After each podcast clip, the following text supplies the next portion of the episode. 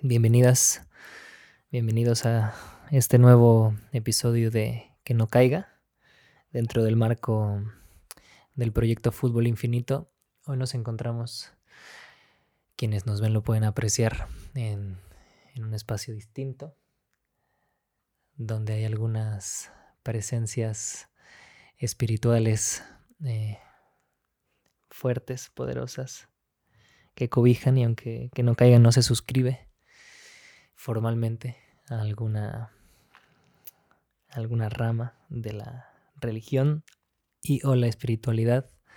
La vida nos trajo hoy grabar desde aquí. Interesante también porque vamos a platicar sobre, sobre los maestros, sobre o las maestras, sobre los y las coaches, entrenadores, entrenadoras y y explorar como lo intentamos hacer cada vez, sin prescribir, qué, qué relaciones existen, qué relaciones hay latentes y posibles y cuáles nos sirven y para qué intenciones. A diferencia del episodio cuando hablamos de hijos e hijas, las cuales, los cuales yo no tengo, hoy me siento si no en autoridad, al menos más cercano a la experiencia de, de entrenar. Ya les platicaré un poquito más, más la historia, que no es la verdad, pero al menos me siento en un espacio más, más cercano, eh, más directo. Y bueno, hablaré desde esta, desde, esta experiencia y de lo que ha surgido de ahí.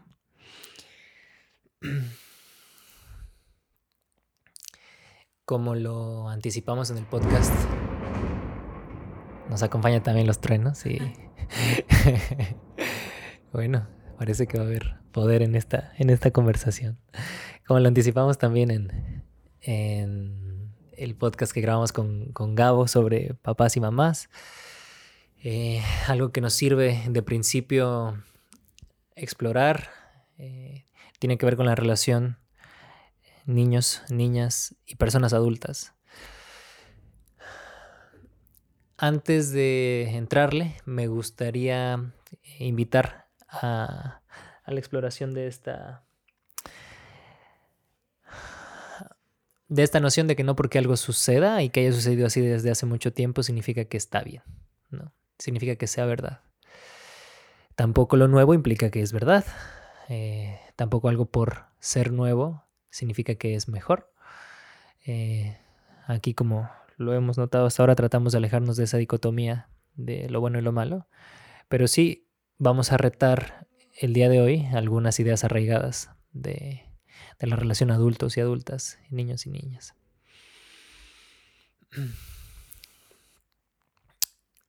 Empecemos por, por esta noción de que los niños y las niñas, eh, entre comillas, son personas en formación, personas a las que hay que darle, o personas en potencia, todavía no personas, a las que hay que darles forma para que adopten comportamientos y entreguen resultados que son convenientes para las personas adultas a su alrededor.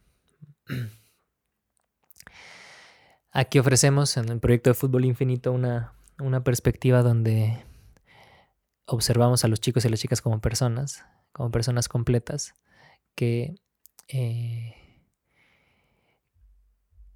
con buena facilitación dentro de un espacio seguro pueden no solamente descubrir sus dones y talentos, sino expresarlos. Y al final de cuentas, la educación, aunque en este caso se dé en un ámbito deportivo, creemos que más allá de una serie de reglas e instrucciones que te ayuden a desarrollar ciertas habilidades, consiste en que tú puedas vivir eh, las experiencias que te permitan a ti en cualquier área de tu vida vivir con plenitud.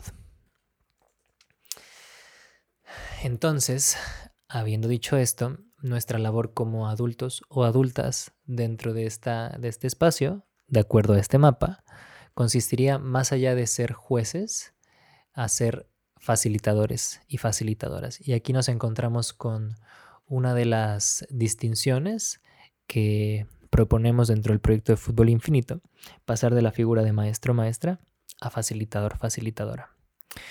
Esto no quiere decir que nos sintamos en contra o que tratemos de desestimar la figura del entrenador o la entrenadora, maestro o maestra, eh, sino que simplemente esta relación no se dé por default.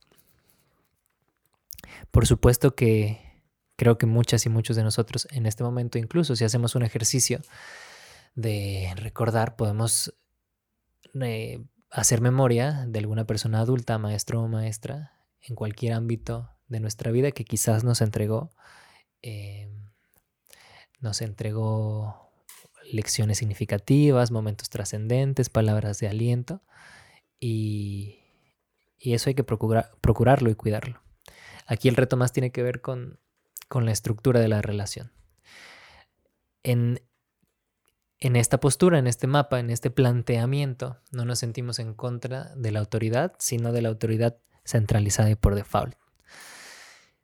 Queremos decir, más allá de que haya una persona que sabe más que otras personas y que sabe eh, lo que es mejor, entre comillas, para estas personas, este adulto o esta adulta dentro del espacio tiene por primera instancia o en primera instancia el, la responsabilidad de crear un espacio seguro para que las personas puedan desarrollar su aprendizaje de la manera que más convenga. Y aquí esta idea comenzamos a conectarla también con la idea o el concepto de autodirección que para poder entender la figura y el concepto de un facilitador o facilitadora, cabe también tratar de eh, empezar a saborear este concepto de la autodirección. Muchos y muchas dentro del foot no conocemos esta posibilidad. Muchos y muchas crecimos y nos desarrollamos dentro de un ambiente en donde las motivaciones existían fuera de nosotros y nosotras. Bien estímulos negativos como los castigos. Se acordarán quienes anden de mi generación, quizás incluso más jóvenes y más viejos o viejas.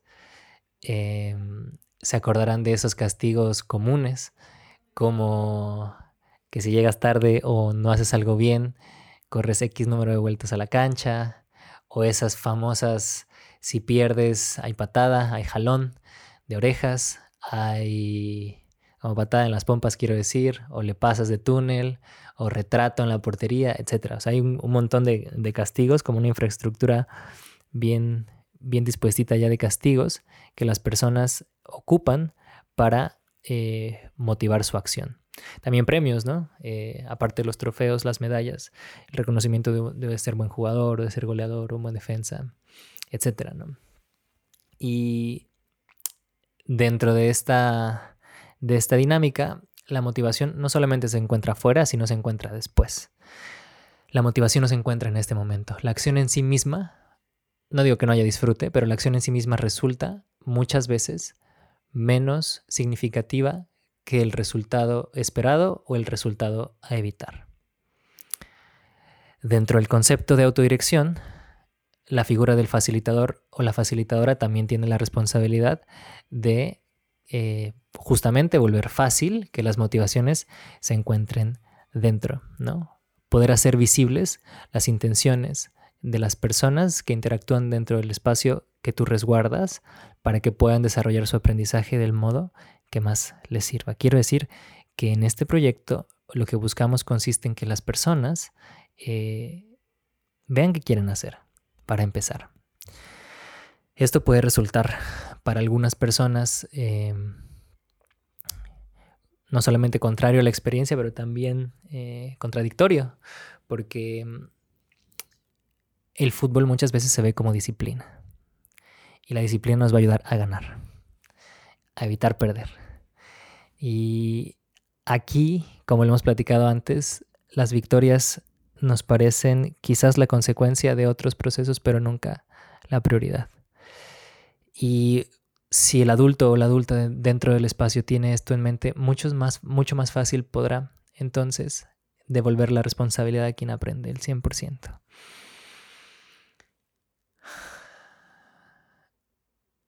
Regresando un poco a lo de la autoridad y la autoridad centralizada, claro, claro que la facilitadora o el facilitador en algún momento determinado, si esto parte de las intenciones de quien aprende, puede convertirse en un maestro o en una maestra. Repetimos, no hay, no hay batalla contra la autoridad, sino buscamos que un paso antes las personas puedan vislumbrar qué es lo que más les sirve en este momento, qué les inspira y qué les emociona dentro del deporte. Y si dentro de esas intenciones yo como adulto sé algunas cosas que pueden servir al desarrollo de esta persona, entonces puedo ofrecerlas. Sin embargo, otro de los, de los genes de este paradigma que, que intentamos retar consiste en que solo aprendes cuando alguien te enseña. Y eso no pasa así. La mayoría del aprendizaje no sucede cuando alguien te enseña algo, ¿no?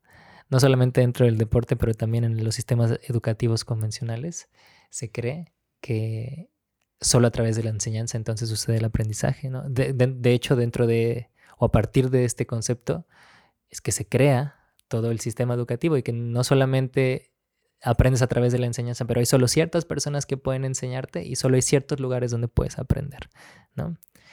Y claro, hay personas que te pueden enseñar y que te van a ayudar en tu desarrollo, Sin embargo, mucho del aprendizaje eh, se encuentra también a través de dinámicas no formales, por ejemplo, juegos eh, no estructurados, juegos estructurados también por los y las mismas aprendices, eh, experimentos con su cuerpo y la pelota, etcétera, ¿no? Entonces también entender que una gran responsabilidad o que un mantra, hablando de, o, haciendo alusión a este espacio, ¿no? un mantra que, que, nos sirve mucho a las adultas y a los adultos que conectamos con estas ideas de autodirección, dice, máximo apoyo, mínima interferencia. Máximo apoyo, mínima interferencia. ¿Qué quiere decir esto? Nadie lo sabe. Porque para saberlo tienes que escuchar. Para saberlo tienes que acercarte al contexto del momento y a la persona que se encuentra dentro de este contexto. Si Juanito, vamos a poner un ejemplo real, si Emiliano, que quizás no se acuerde de mí, pero yo sí me acuerdo de él, eh, que le gusta mucho, o le gustaba mucho hace 10 años, patear tiros libres, eh, si eso resulta eh, inspirador para él en ese momento, entonces yo puedo acercarme para saber si mi presencia le sirve o mi presencia le estorba, porque quizás mi presencia haga que él se inhiba, ¿no? Y solito él pueda diseñar un proceso para, para golpear tiros libres por arriba, por abajo, a un lado, hacia el otro. Quizás para la plenitud de ese momento él requiera que yo le acompañe a través de algunas palabras, quizás compartiéndole mi experiencia o incluso quizás dándole alguna instrucción. Pero eso yo no lo voy a saber hasta que me acerque con la persona. Máximo apoyo, mínima interferencia, como otra de las, eh, de las características de, de la facilitación dentro de estos espacios.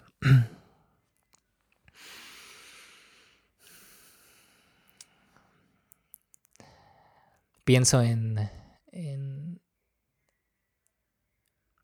que muchas veces como entrenadores, como entrenadoras, o al menos a mí me pasó, ya voy a dejar de hablar de cosas abstractas para hablar de experiencias vividas.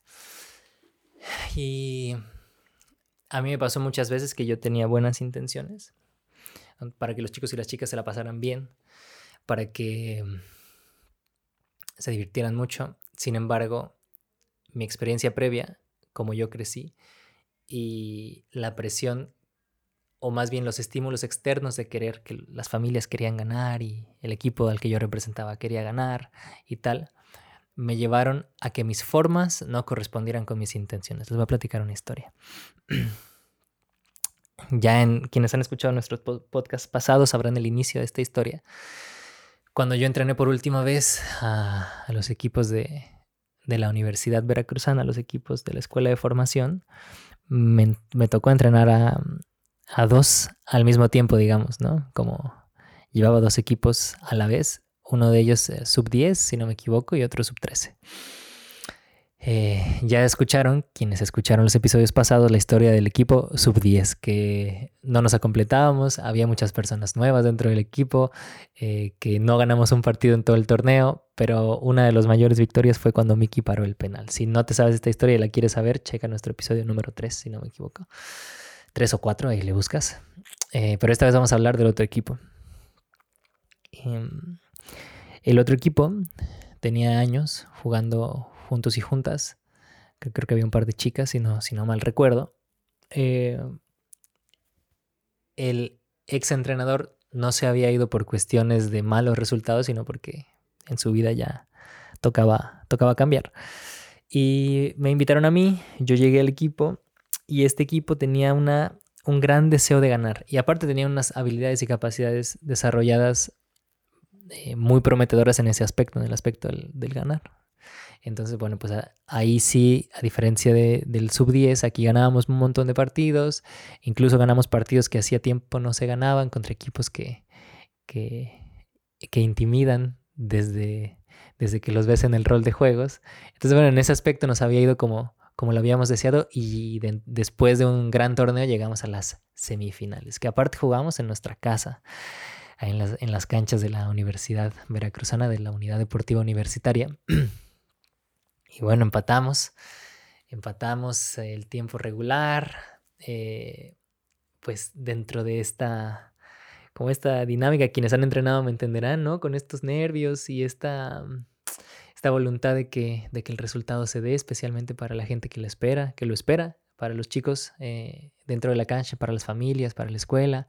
Eh, pues uno debe tomar decisiones, ¿no? Sobre quiénes participan de esa experiencia y quiénes no en mi mente se encontraba como prioridad el ganar, ¿no? Por lo tanto, yo eh, alineé e hice los cambios de las personas que me parecían mejores en ese momento. Y quienes no me vieron en cámara, pues hice unas comillas cuando dije mejores.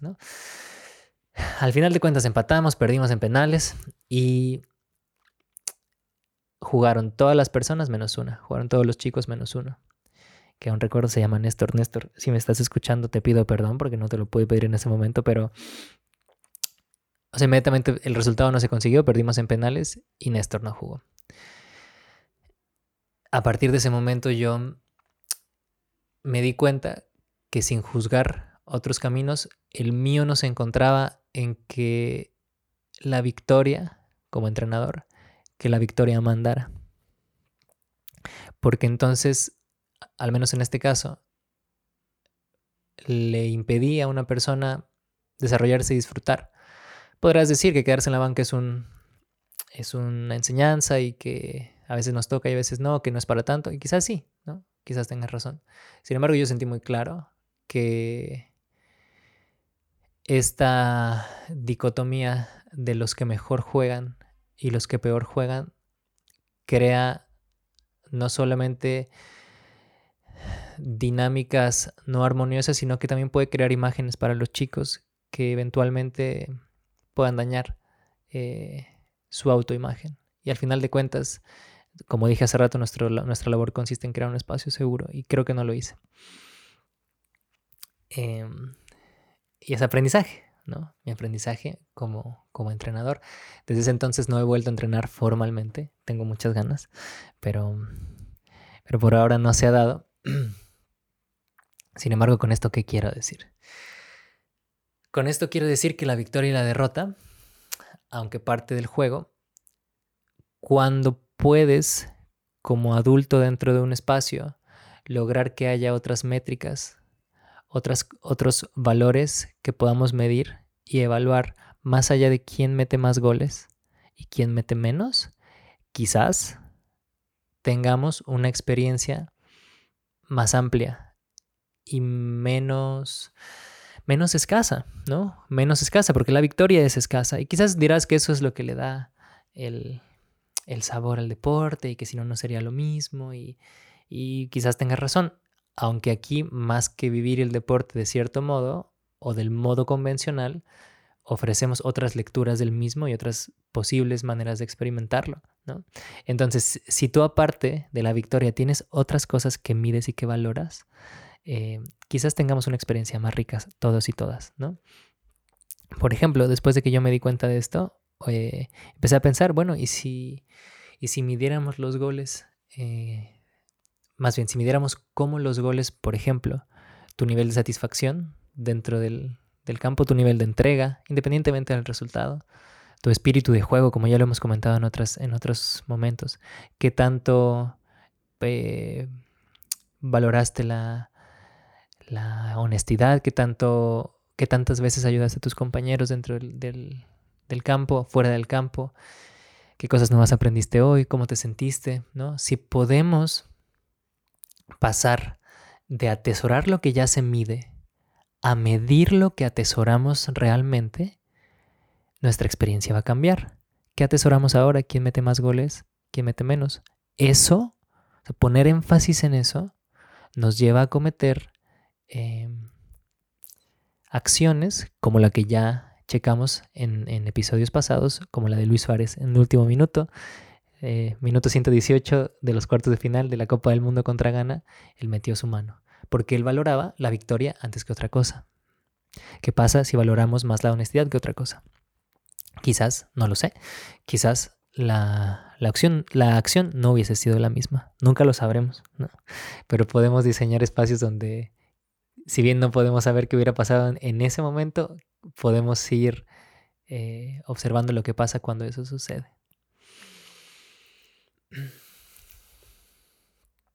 No hay camino bueno y no hay camino malo. Solo recordemos que este mapa que les hemos propuesto en estos episodios consiste en regenerar al fútbol como un espacio de unidad, sabiduría y gozo dentro y fuera de la cancha. Y esto que decimos, creemos que puede, si no llevarnos totalmente, al menos acercarnos ahí.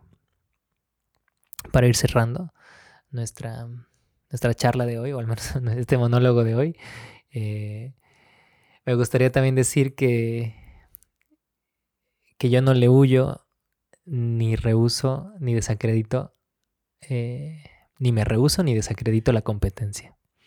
Sí hubo un momento en mi vida en donde, donde pasé como de súper, hiper competitivo, también de tirar patadas en los partidos, de mentar madres, de, de tratar de siempre dominar a la otra persona, de hacerla sentir mal, todo por ganar, ¿no? Pasé a, a un espacio donde no hay que competir, porque competir es malo y nos lleva a un espacio bien oscuro y, tal, ¿no? Y después me di cuenta, cuando platicaba con mi amigo Ishan, que la palabra competencia originalmente en su, en su etimología en inglés se traduce como strive together, como hacer algo juntos o juntas. Y eso me llevó a pensar un montón. Bueno, desde antes ya había pensado, ¿no? Pero se me hace un regalo la oposición inteligente, el que tú tengas a otro humano dándolo todo con la intención justo opuesta a la tuya, eso seguramente nos va a ayudar a que ambos mejoremos. Si yo lo doy todo y tú lo das todo, entonces de ese encuentro, de ese conflicto, de ese confluir de fuerzas, algo va a salir. Algo va a emerger, algún aprendizaje va a emerger. Cuando la competencia se deforma a la hipercompetitividad y a que el valor del resultado, perdón, el valor de la experiencia solo se ve expresado en el resultado, entonces comienza lo que ya hemos platicado un montón de veces y lo que pueden ver en nuestro video promocional de, de Fútbol Infinito. Entonces, proponemos invitamos a que podamos comprender la competencia como un acto de servicio, en vez de como un, una manera de, articular el dominio, como una manera de articular el poder sobre, invitamos a que se entienda y se viva como una posibilidad, como una experiencia donde podamos encontrar el poder con. Yo te sirvo como tu oponente a que tú te desarrolles. Tú a mí me sirves como oponente a que yo me desarrolle. Y los dos, en nuestra oposición, servimos al deporte a que encuentre más belleza, más verdad y más bondad. Me encantaría que hubiera otra persona aquí para rebotar estas ideas, pero bueno, va, va saliendo, va saliendo así, ya me escribirán, ya nos escribirán para compartir sus ideas. Si no se sienten de acuerdo para nada, es bienvenido. Si se sienten de acuerdo y algo les resuena, también bienvenido. Al final de cuentas, como lo dijimos al principio y lo decimos cada vez, no venimos a prescribir. Como último comentario, escuchaba el otro día hablar sobre, sobre la posibilidad de que el coach, la coach, facilitador o facilitadora en este mapa no, no participar en los procesos de desarrollo para llegar a ser el primero o la primera. O sea, que tú no, que tú no coachearas, que tú no facilitaras para que tu equipo o tu atleta tu persona se vuelva la número uno, sino para que se vuelva lo suficientemente libre y creativo para llevar su experiencia dentro del deporte y el deporte a instancias que jamás se han visto. En vez de correr más rápido que el de junto, en vez de meter más goles que el de enfrente, ¿por qué no aspiramos a hacer cosas que jamás se han hecho? Los deportistas, en mi experiencia, más reconocidos, también más efectivos, tienden a salirse de las normas, se vuelven excepciones. Hay muchos deportistas que ejecutan muy bien, que ejecutan lo que les dices muy bien, pero aquellos deportistas y aquellas deportistas que en su propia autodirección leen, entienden y responden, suelen elevar la vara del deporte en el que se encuentren. Entonces, bueno, yo no sé muy bien qué significa esta posibilidad, sin embargo, eh, me queda como una semilla a mí, que quizás en el futuro florezca, sobre qué pasaría si nuestra labor consiste en facilitar la libertad de la persona para que a través del deporte se exprese de maneras jamás antes vistas. No para mejorar el deporte, sino para explorar sus posibilidades y su potencial. Lo dejo como una como una semillita que quizás también florezca en ti y si tienes algo que compartir, pues nos leemos pronto. Y te agradezco tu, tu tiempo y tu atención. Chao.